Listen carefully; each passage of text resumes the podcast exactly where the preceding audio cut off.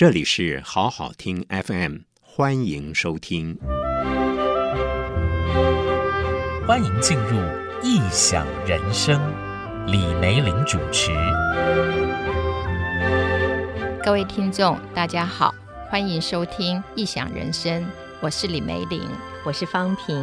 我们请李梅玲老师啊，为我们介绍世界最重要的、最有名的一些博物馆。从大英博物馆开始，大英博物馆呢，应该可以算是目前世界上最大的，即使不是最大，但也排名前几名了。呃，其实就是我们讲的，讲它已经是进入到殿堂了啊。嗯嗯，当然在。奥林匹亚山上面有宙斯，嗯，但是宙斯旁边有管着他的 Hera，对不对？嗯、天皇后面一定要有天后嘛。但是事实上很难讲哪一个博物馆，当它已经变成了一个殿堂之后，它不能用大小，你很难用。对，因为事实上一件好的收藏品可能抵过你啊、呃、数百件、数千件、数万件的这样子的。嗯、那好的收藏品，它往往都是呃某个民族或者是。某个时代当中的一个具有代表性，或者具有开创性，嗯、甚至是具有一种无可取代性的这样子的一个特殊珍贵的文物吧。是这一些馆舍，我们讲到的几乎每一个都有。是，总之，大英博物馆就是一个非常非常重要的一个综合性的博物馆啊。嗯、在二零零七年的时候，曾经在。故宫进行过了一次这个世界文明瑰宝，宝大英博物馆的两百五十年的收藏展，非常特殊的一个展览。对，对那我们从那次展览就可以大概的可以看见大英博物馆的它的那个规模。那时候分成了十三个单元，对，这个单元每一个单元其实就是一个区域性的文化的展现。对，对，对，那么包括了五大洲，嗯、包括了各种形态的艺术作品，嗯、还有历史文物等等。但是里面很有趣的是，它。拥有来自世界各地的这种展品的呈现之后，它在中国的部分反而是少的，是因为来到我们故宫吗？对，因为那一次，因为也蛮有幸运的啊，可以参与到从最初的。谈判过程啊，你也参与了？对，因为那时候还在媒体工作，那就是那时候，呃，故宫前院长石守谦，那他本身就是中国绘画史的专家，所以他在看完所有清单之后，那比如说像两河流域有来乌尔王朝，那是非常重要的一个考古挖掘，呃，世界最早的竖琴那个时候也有来，那他那时候看了一下中国的，就是上次有提。提到他就是非常希望，即便呃所有中国全部拿掉，那只要一件。就是女史箴图可以过来，就后来没有办法，后来就干脆把中国的，因为旁边就是台北故宫，它的文物收藏远远超过他所能给过来的，所以在那一次就把中国的部分拿掉，然后增加了许多其他地区，尤其是非洲跟那个美洲啊，台湾比较少见的这一个大洋洲这一带的呃文物。是，那既然这样的话，我们今天。那从大英博物馆的要介绍它的一些特别的收藏品的时候，就从女史箴图开始，好不好？呃，女史箴图的话，其实上大英博物馆的网站，大家都还可以看到。那那个时候是呃那幅作品呢的重要性在艺术史上面，它当然就是说呃是中国传世啊，被认为是最早的。绘画作品，嗯、呃，它被列为是晋朝，嗯、那当然就是魏晋南北朝。那它又是呈现女史真，那个意思是什么呢？就是当女生，你必须要学习到的。一些重要的女性，那当然都是跟神话啦，或者是跟他们的女德有很密切关系的。那在绘画上面呢，顾恺之又被称为是中国人物画，等于是啊、呃、最早的代表性人物。那他运用啊、毛笔的线条啦，或者是很多种的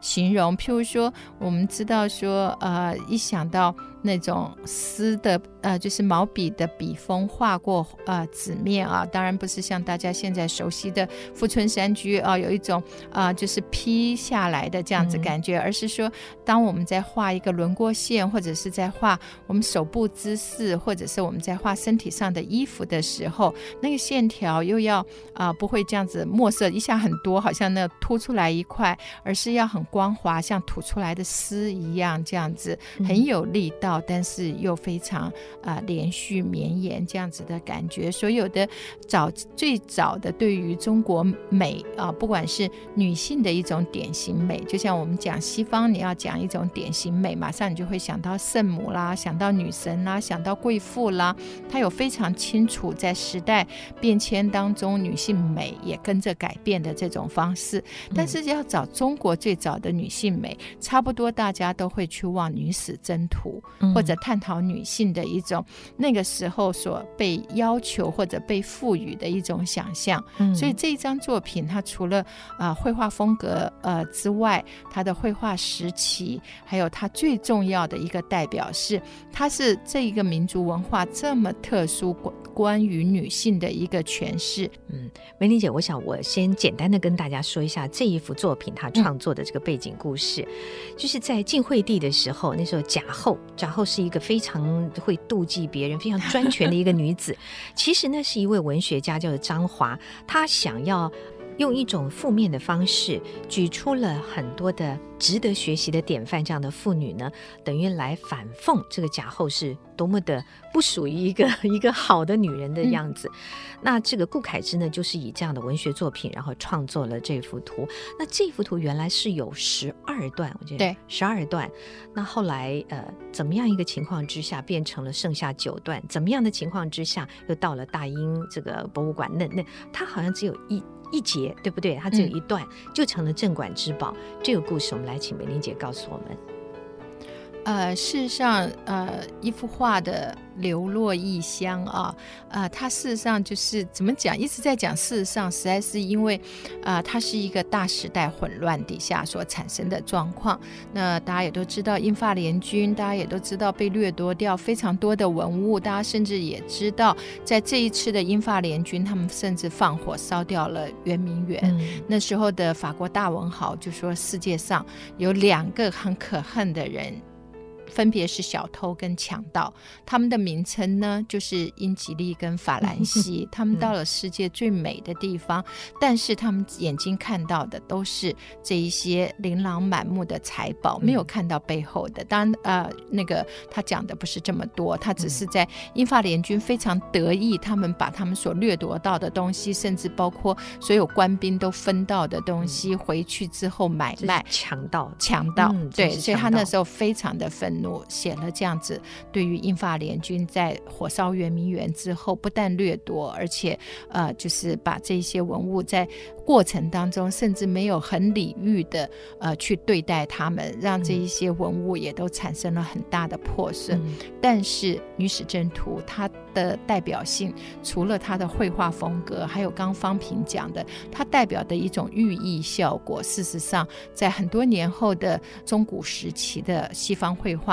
那他们也常会告诉你地狱是什么啊，画的很可怕，意思是要你要做好人，不要进地狱。嗯、所以这种反讽性的绘画，事实上在东方也是由中国的绘画开启一个先河。嗯、那基本上，不管是笔法，不管是它的绘画意义，不管是这所有所代表的一种民族情绪，在那个亚洲部门，《女史箴图》是非常重要的一件作品，也被大英博物馆在网站上面列为他们的镇馆之宝。嗯、但是就是很难出来，因为非常的脆弱。是是，我想，因为在今天时间里啊，文玲姐要为我们介绍非常具有代表性的几件收藏品，所以《女史箴图》的部分，它其实有很好看的一个故事，它的背景啊，那我想朋友们可以自己去找到一些资料。不，过我听说这个这个画上面有顾恺之自己的签名啊，这是真的吗？呃，其实《女史箴图》这一幅画，它到底真伪怎么样，讨论很多。目前的学界比较倾向是，并不认为它真的是原迹。但是也有学者是认为它是原迹，即便不是，也是时代非常早，而且功力非常好的一幅作品。那么亚洲部门其实大英博物馆还有非常多，因为你想想看，在那个时候就是亚洲门户大开，欧洲代表的是一种知识或者是一种科学上的新领域的探讨者，所以也有到日本去当医院院长的，像安德森，所以他那时候在日本就收了非非常多。因为你国家在穷的时候，刚好就是这些文物大量流失的时候，嗯、在那个时候的大英博物馆很有钱的时候，他也是赞助了考古学家往哪里走，往新疆走啊。往新疆不断的去找，所以我们都知道新疆最早就是瑞典的探险家，嗯、然后俄国的探险家、英国的探险家、法国的探险家，最后的伯希和就去把敦煌的壁画后面的藏经洞，嗯、把这些文物又都带走，走嗯、所以国家衰弱的时候，这些文物就慢慢的流失。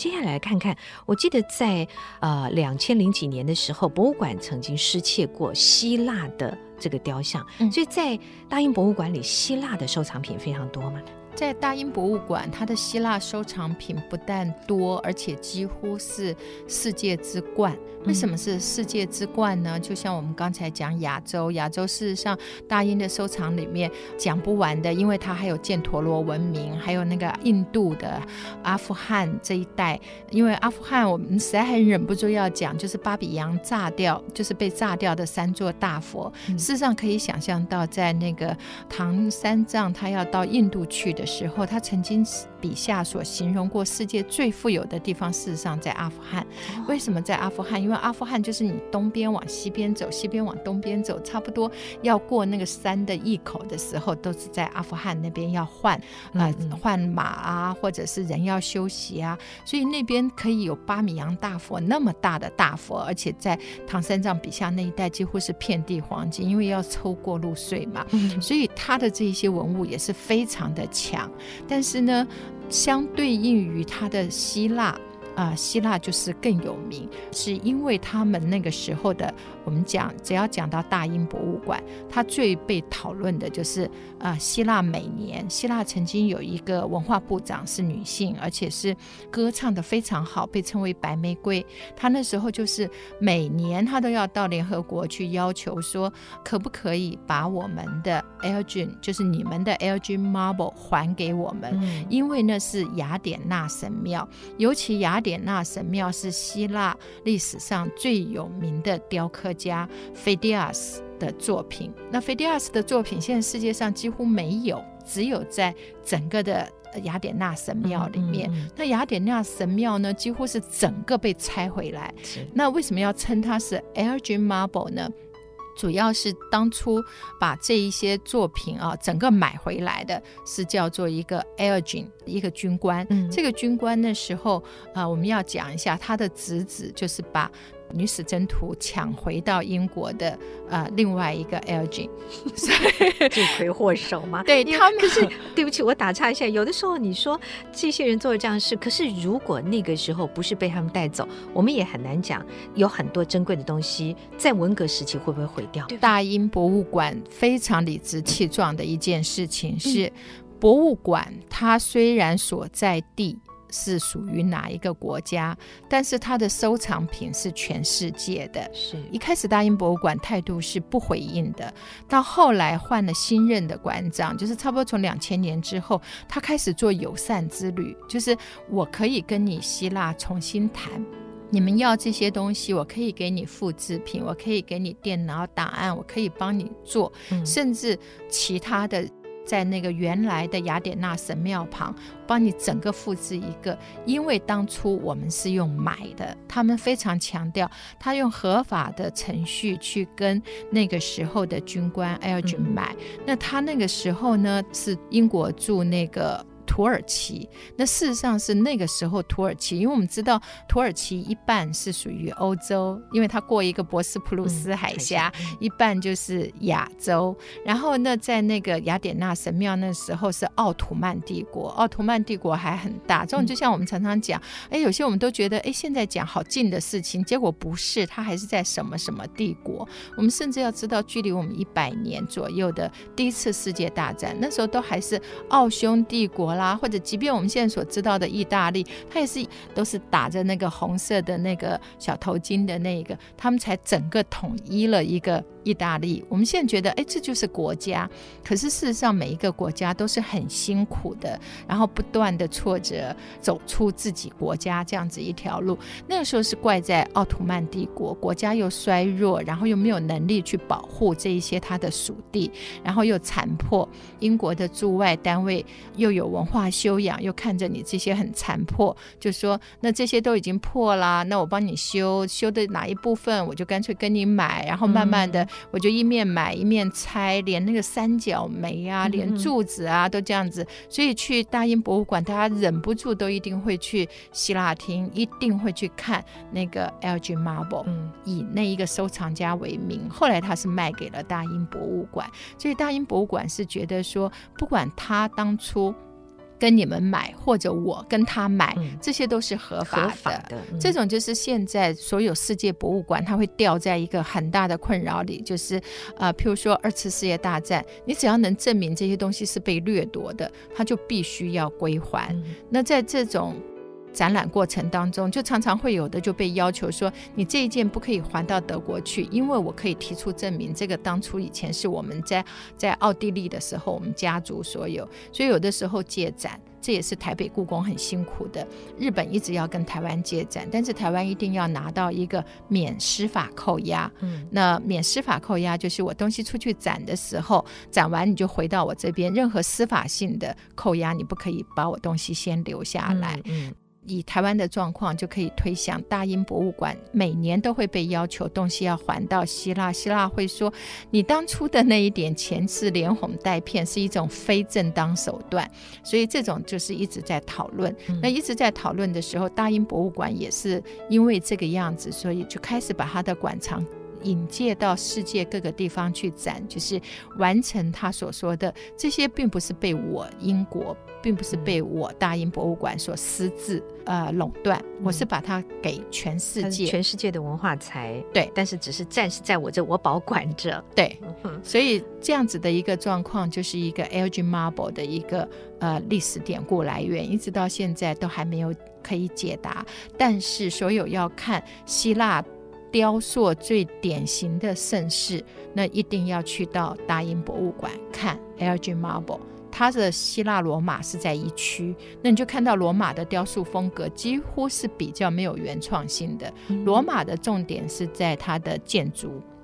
它的建筑规划影响到后来非常的深远，那跟罗马教堂的那种十字形啊，就是我们讲说，呃，一个长长的，因为它要大众集会的场所，嗯、所以教堂的呃来源影响到后来的建筑结构，影响到大家一想到欧洲都是石头的建筑，那亚洲很多都是木头的建筑，石头的建筑所保存的东西跟它的结构上的这些原理都跟罗马有很密切的关系。关系，尤其水利的这一些，但是呃，文明它基本上就是生活的一种法则，经过这种法则所流传给后世的一些文物。那 Elgin Marble 的话，就是啊、呃，大英博物馆里面希腊最重要的一个代表性的收藏群组。嗯哼，好，这个就是雅典的一个一个神庙，雅典娜，对对对，对就是保护雅典的女神雅典娜的神庙。嗯、是，其实收藏品当然很多，但我们也只能举这一个例子啊。嗯、我们待会儿接下来会进行到哪个区域呢？其实要进到。百科全书式的博物馆，就忍不住的古文明的特色都一定要讲，因为这些古文明往往反而在他们自己的本地国，当然对于中国来讲。它还有兵马俑坑啊，这些是无可取代的。但是对某一些呃，像埃及早期啦，或者就是两河流域啦，或者中国的早期啦，很多它都会被带到这种百科全书式博物馆。那我想说，对于号称世界呃艺术史的起源，而不是最原初原始艺术的，那么就是埃及。对，我刚才在提这个问题的时候，自己就笑起来，是因为我突然觉得我很可笑的是，这个博物馆里里面有一千三百多万件的展品，然后我问梅玲姐说：“你要介绍哪一个？”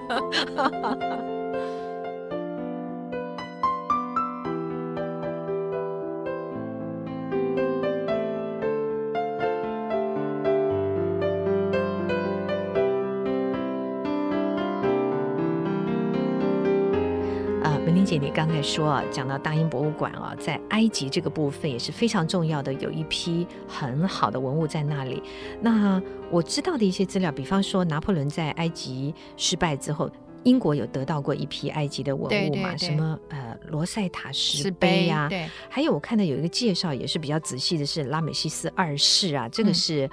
有人捐献的。对，那埃及的文物在大英博物馆里面，它占的比重，还有它的一些比较具代表性的，可不可以为我们介绍一下？其实刚刚你有提到的非常重要，在人类文明史上面，Rosetta 石碑是非常重要，因为、嗯、呃，我们也都知道拿破仑是一个他带两个兵团，一个兵团呢是打仗的兵团，然后另外一个兵团呢是学者兵团。学者兵团呢要做什么呢？到了一个地方，就把这个地方的文物啊都要把它保护，或者是都要把它带回到法国去。甚至呢，这些兵团里面还有一些呢，就是那个时候画插画啦，然后要把拿破仑的这些攻击很努力的回传回去。所以我们也不用再讲拿破仑太多，因为罗浮宫会成立也跟拿破仑有很密切的关系。但是因为后来拿破仑战败，所以他当初抢来的一些东西呢，我们知道打败拿破仑的是。是英国的海军威灵顿上将，所以本来收藏在罗浮宫的一些贵重文物就又到了英国去。那这一个 Rosetta 石碑在台北故宫展览的时候，有它的复制品过来，就是石头上面有刻的一些大家都看不懂的字。可是这个为什么那么的重要？而且最后变成是那个时候欧洲各国学者比赛，谁可以破解？那它是用三种文字，有埃及最古老的。文字，然后还有埃及当时的文字，就是在这个石碑为托勒密五世呃所要昭告一份文告上，那还有希腊文，所以大家一直要把这三种文字拆解出来。一旦拆解，大家就可以理解到，因为那个时候的整个埃及的考古工作有很多的壁画上面啦，或者有很多的文告上面，通通是象形文字，大家都看不懂。但是你这个文字是因为有那个时候的希腊文，你将文字对来对去。可以对出一个在那个时代啊，就是距离我们差不多就是西元前三千两百多年的这个古王朝时候的一些故事的话，那就可以了解到非常多的埃及古文明。那那个最后还是被法国的学者所破解掉，但是这一个呢，就几乎关系到啊、呃、所有的。埃及，你几乎就可以有了终极密码，你可以了解这些文明它到底是在讲什么。所以在他们的收藏里面，因为我们在讲说，不管是罗浮宫跟大英博物馆，他们到后来有非常重要的一件事情是，他们都有参与考古。这也是他们一千多万件的文物里面，某一些会变成国际争议话题，某一些，尤其像两河流域沃尔王朝的那个，那个几乎就是他们赞助的考古。然后跟当地政府就讲好，挖掘出来的东西多少归你，多少归我们。那比较可悲的，当然就是你国家的文物会被人家挖，那就代表你自己本身没有能力保护，或者是你没有能力鉴定，常常被这一些带走的都是很好的、精华的、代表性的。所以有的时候国家势力的不平衡，嗯。就不会有一个公平的一个对待，所以在大英博物馆里面，它的埃及文物非常多，因为埃及文物在整个欧洲曾经非常风行过，风行在一个古老的迷信。古老的迷信其实就像中国的甲骨文，是因为大家觉得那是那么古老的，应该都有点神力，所以感冒啊、风热啊，就那时候的学者，哎，就是去看朋友的病，看一看。把它拿来煮药汤的这个东西上的字怎么像是字？所以甲骨文，对对对，才被探讨出来。以前的欧洲也很蠢啊，在十八、十九世纪流行的就是把那个木乃伊。磨成粉，然后当药引子，嗯、好恶心啊！对，比这个更恶心，真的。所以，呃，欧洲常有一些收藏，其实也要看收藏。好的埃及的文物，真的还是在几个大馆。像那一次来，在台湾很疯狂的 Unlucky Mummy。那个就故事非常多，连它的呃四版啊，就是它是好几层嘛。那我们当然不必花很多的口舌讲木乃伊怎么制作。那我们要讲的就是刚刚你讲的，除了托勒密啦，还有拉美西斯的这些很华美的陪葬之外，嗯、事实上他们也不不觉得那是陪葬，因为埃及的宗教观或者是生死观，某些方面你可以讲是达观。达观就是说，他生跟死只是一线，嗯、因为没有恐惧。嗯，死亡之后他会回来，他回来呢，并不是要回来报仇或者回来怎样，并不像电影上《神鬼传奇》都变成小金龟甲 什么之类的，他很多只是回来。继续他现在的呃这一些，所以他啊、呃、现在是什么样子，他要很清楚的记得。然后那在所有的收藏品里面，大英博物馆有一个非常重要的是非常长一卷的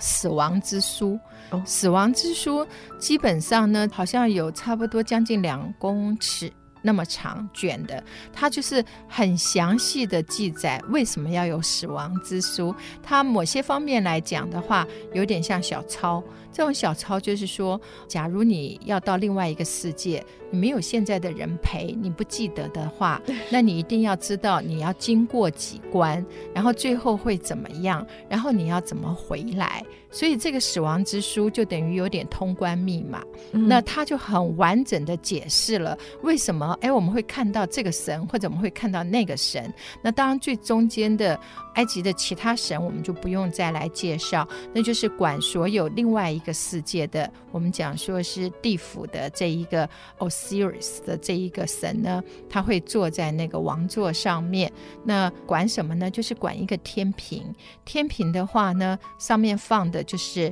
啊、你的心脏跟一个羽毛。羽毛就是代表一个公平正义。那另外的话，你的心脏是心脏会知道你所有想的。那这样子的话，如果这个不动的话，那就表示你没有做过什么坏事，所以你就可以过关。嗯、那在看着这个天平的呢，就是那个有着狼头的，像狗像狼一样，他就跪坐，然后很均衡的姿势。然后在这个的后面呢，那个有一个。书记官，书记官呢，他是谁来代表呢？就是我们常常讲的那个嘴巴尖尖的那个冠鸟，脖子长长的，因为会飞嘛，好像速度又很远。然后他就拿一个泥板，拿一个我们讲像芦苇一样的，要记录下来。最后面的当然就是有个鳄鱼嘴、河马尾巴，然后狮子身体的，那就是万一你这个天平你一重下来，他就把你的心脏一吃掉，那你就不能回来了。所以这一个就沿途等于告诉。你你会碰到谁是守护啊？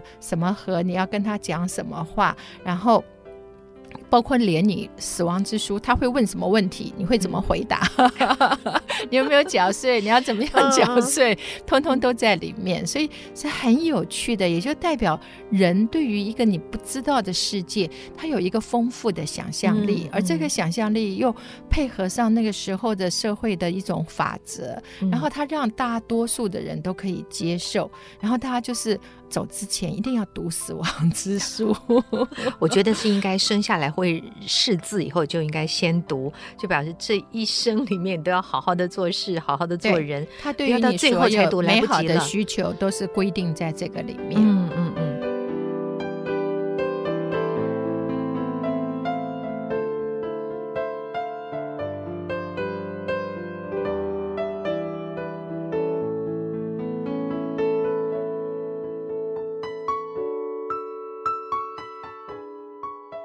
一千多万件作品，我们用短短的时间只能举出代表性的。刚才我们也听到了美玲姐为我们介绍了讲埃及的啦，这个希腊的最重要的一些展品。那么我们知道，目前大英博物馆有十个分馆嘛，对不对？差不多十个，就分很多部门，对，八个部门到十三，但是包含十三个主题。嗯哼，就是包括了埃及馆、民族馆、希腊的、啊，还有史前呐、啊、欧洲馆、版画，好多啊、哦。对，还有硬币，我觉得很有趣，有钱币。那么，如果说今天我们只是一个观光客，那到大英博物馆根本就是蜻蜓点水，就是只是去。到那个地方，你既然到了英国，你不能不去。好，那如果我们只有短短的，比方两小时或三小时的时间，我们应该怎么样运用这样的时间在大英博物馆，起码稍稍有一点不虚此行的感觉？其实我觉得去大英博物馆，就像大家推荐的，反正你一定要去看啊、呃，希腊的大理石啊，嗯、呃，雕像。然后你如果是亚洲的，也要去看一下，不管是日本啊、印度犍陀罗啦，或者是中国的，即便是呃女死箴图。有被讨论它的年代啊，也有被讨论到它是一开始就被英国抢走的，还是事实上是另外一次八国联军的时候另外的兵抢走的。它的故事都有背后很大的渊源，但是我觉得。去任何一个馆，即便是去台北故宫，恐怕要有一个心情，就是我要先知道我自己喜欢的是什么。嗯，因为你面对的是一个百科全书，那你这一个百科全书，你基本上，你如果没有一个你自己要知道是什么，那就是穷其一生都没有办对法学海无涯。是对，所以基本上呢，呃，我比较建议的方式是。先确定自己要看什么样的馆，因为大英有一个非常特别特殊的现象，就是它的选件常常是有一个时间轴，它不会说，哎、嗯，这我只有一个。呃，女史箴，事实上，它关于中国文物的收藏，它的展示的时候，除非是做特展，要不然的话，它一定都会有互相关系之间，你会有一个等于讲说，呃，你看某一些馆，或者你看某一个人的展，你是像洋葱一样啊，就是越钻越丰富，嗯、但是。对于百科全书式的这些馆呢，它是一开始就是把很多层次的东西全部摆在你的眼睛前面。那假如说我们实在是飞到啊、呃、南美洲非常的难，但是我对于美洲文化，尤其南美洲或者是啊、呃、中美洲，那啊、呃、我很想看到他们那个时候就用绿松石啊、嗯、什么去镶嵌面具啦，嗯、或者是非洲的文物。那我甚至到了非洲，没有几个国家有很好的博物馆，那我反而要到大英去看。我对原始艺术感到兴趣的话，那也许就去大洋洲、非洲跟美洲的那个区块。那如果是对呃美或者是对于艺术特别感兴趣的话，那我本身比较建议说到欧洲这一块，因为欧洲这一块那简直不知道要怎么讲。你可以在那里看到北方文艺复兴最有名的呃艺术家杜勒的几件重要的。代表作品，譬如《忧郁》吧，呃，《忧郁》一听这个名称，它就是一个比较抽象的名称，呃，我可以画。戴安娜女神，我可以画 Hera，表示一个女女性的强权。我可以画美，但是什么是忧郁？嗯，忧郁是什么产生的？那你就会看到这一个忧郁的人，他的身上可能会挂着一串钥匙。那因为钥匙就是我们知道啊、呃，上帝是要圣 Peter 掌管天门的，所以他就会挂一串钥匙，它就代表某种的权利。那他可能会挂一个跟田产有关系的。人的一生好像反正不是被权利，就是被。财富啊，或者类似这种，但是并不是每一件细看，因为它也有拉斐尔的，它有非常多重要艺术家，像我们讲说，包括甚至米开朗的速写稿，所以这一些变成是我假想了解欧洲的一个绘画，我可以从呃圣像，就是在教堂里 icon 的这种最古老的，我可以一直看到法国的马奈。我可以在那边就是很悠游的去寻找，哎，我对哪一段特别感兴趣？也就是看美术馆，往往啊、去看到别人推荐给你的，那是印证一个大众一个口碑所宣扬出来的一个。但是每个人事实上看博物馆、看美术馆或者自己的工作，都是把自己心灵里面的某一个片段找出来。你有的时候不必说为什么。我那么喜欢超现实的，别人会觉得看不懂。为什么会觉得有个人脑袋空空的，脑袋里面是云啊？我们讲的是玛格丽特的一个作品。那类似像这种，有的人他就是不喜欢，有的人会觉得抽象的在画什么东西呀，一点都不知道他在干嘛。但是也有大家就看到说，在色彩当中，即便只是线条，我都可以感受到，在线条连续的这个过程。当中的所有的一种动的感觉，一种啊、要迸发出来的这种力量的感觉，所以事实上啊、呃，我觉得美有一个大众美感，但是每个人在找寻的是属于自己心里的那个小美术馆。嗯，那个小美术馆定了，你去到一个地方，即便你一个小时，你只要看一个区块，嗯、千万不要像我在呃有些馆停在一个点，然后呢。啊、呃，明明那个长廊上，大家会知道我讲的是罗浮宫，有那么棒的拉斐尔作品，有那么棒的达呃达文西其他的作品，可所有的人，尤其旅行团、嗯、啊，看到你是黄面孔，就会问啊，哪里有蒙娜丽莎？对，只看这一个。可是蒙娜丽莎外面是防弹玻璃，然后一层一层的人，你到底在看什么？你还不如去看那种解析出来的。嗯、当然你是不可缺。要不然你会觉得你好像没到那里。某一些你上网看的，大家都推荐的，你看一下。但是我觉得是留一些时间到你想要去的区块，慢慢的寻找，说不定你会寻找到比蒙娜丽莎更美的画作。对对，我们非常谢谢梅玲姐给我们的这样的一个啊、呃、欣赏艺术品的一种方式啊、呃、一个原则。